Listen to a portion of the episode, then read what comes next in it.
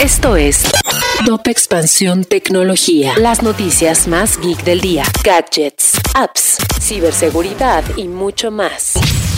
Soy Fernando Guarneros y este jueves 23 de diciembre te doy una dosis de noticias tecno. Tecnología. Los hogares LGBTQ y con mascotas son el público objetivo de los dispositivos de hogar inteligente, dijo Marco Antonio Trejo, responsable de mercadotecnia, comercialización y desarrollo de negocio de iRobot México, quien además anunció una alianza con la cadena de tiendas Laika para que la gente pruebe sus productos antes de comprarlos. Elon Musk criticó al metaverso, una de las tecnologías tecnologías en tendencia actualmente, pues refirió que no ve casos de uso convincentes, además de que los cascos de realidad virtual siguen siendo muy incómodos como para que la gente los use sin descanso. Amazon, Meta, Twitter, Pinterest y T-Mobile no estarán de forma presencial en la edición 2022 del CES en Las Vegas, debido a los temores por la variante Omicron del coronavirus, la cual ya es la dominante en los Estados Unidos. El evento se llevará a cabo entre el 5 y 8 de enero y hasta el momento los organizadores han dicho que el evento se llevará a cabo.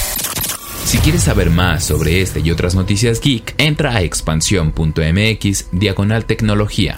Esto fue Top Expansión Tecnología.